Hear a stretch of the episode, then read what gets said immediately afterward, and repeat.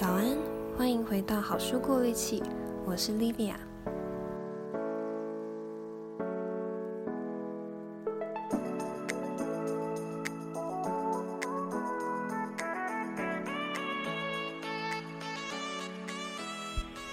嗨，好久不见，最近处在一个比较混乱的状态，好像有很多事情都没有嗯先整理好，所以更新频率比较不固定。嗯，但今天要来补一个在上次在奇迹公式说到的情绪无敌的方式，它叫五分钟练习。这是一个碎片内容，所以应该会比较快一点。不知道大家有没有过觉得自己被负面情绪困住了的感觉？应该或多或少都有过这样的经验，不管是被小事，还是某件长期让你感到压力的大事情。在书里提到情绪无敌的时候，作者说了一个他当初出了车祸之后，嗯，受了非常严重的伤，甚至被告知有可能一辈子再也无法走路的故事。一般人听到这种突如其来的消息，应该都很难接受，甚至我相信很多患者是需要花一辈子来让自己接受这件事的。但是作者却只花了五分钟就走出来，听起来很神奇。但作者认为这是因为他已经执行了这个五分钟练习好久的缘故。这个五分钟练习怎么做呢？其实很简单。当你有了负面情绪，或者说发生了一件引发你负面情绪的事件之后，你可以帮自己设个五分钟的闹钟。在这五分钟内，你可以尽情的发泄，尽情的感到不公平、难过、沮丧，或是生气。尽情的觉得这件事情怎么会发生在我身上？但一旦五分钟的闹铃一响，你就要停下来，然后对自己说：“无法改变了。”最好是要说出来，因为我觉得，嗯，实测之后觉得说出来会有一种魔力，跟只在心里想是有一点点不一样的。而这五个字代表什么呢？你有想过人为什么会感到痛苦吗？我本来认为产生痛苦的原因有。各式各样，千百万种。毕竟每个人的痛苦的样子都各不相同。但作者说，他认为我们会产生痛苦的原因就只有一个，那就是抗拒。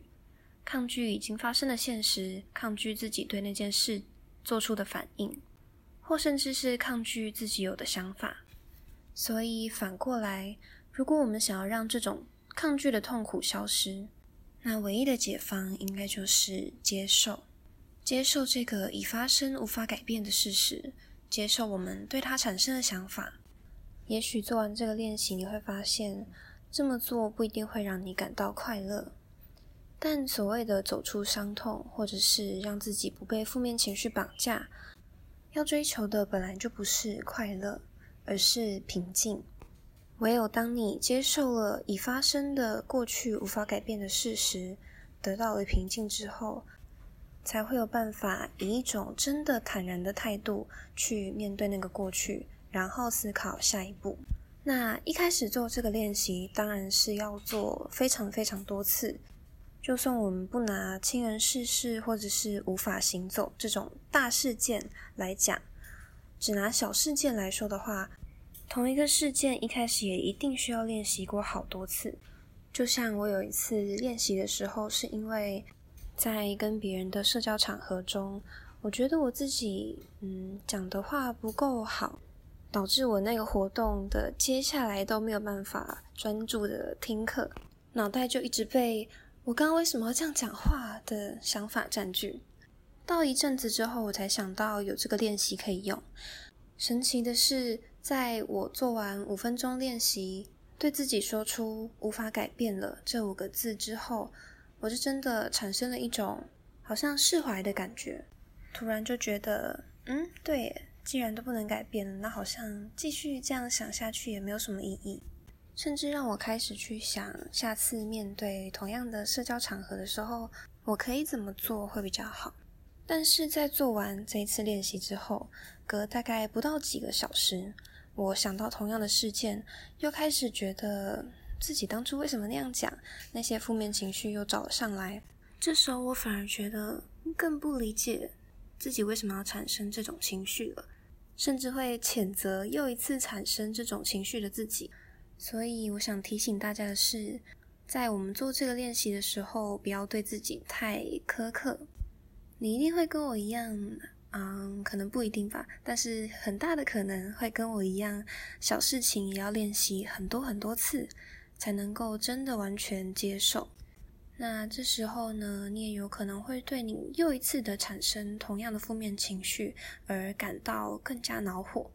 但大家要记得，我们做这个练习不是为了要成为一个完全没有负面情绪的人，或者是完全不会生气的人，那样也有点太可怕了。毕竟负面情绪也是有它的好处的。而且这个练习一开始的目的就是为了要接受，不仅是接受已发生的现实，同时也要接受你拥有的情绪。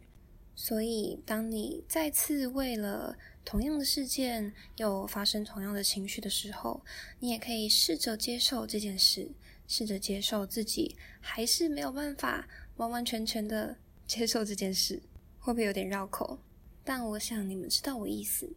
再说一次哦，我们不是要否定负面情绪的存在，反而我们是为了接受它，然后试着让自己不过度的被它操控。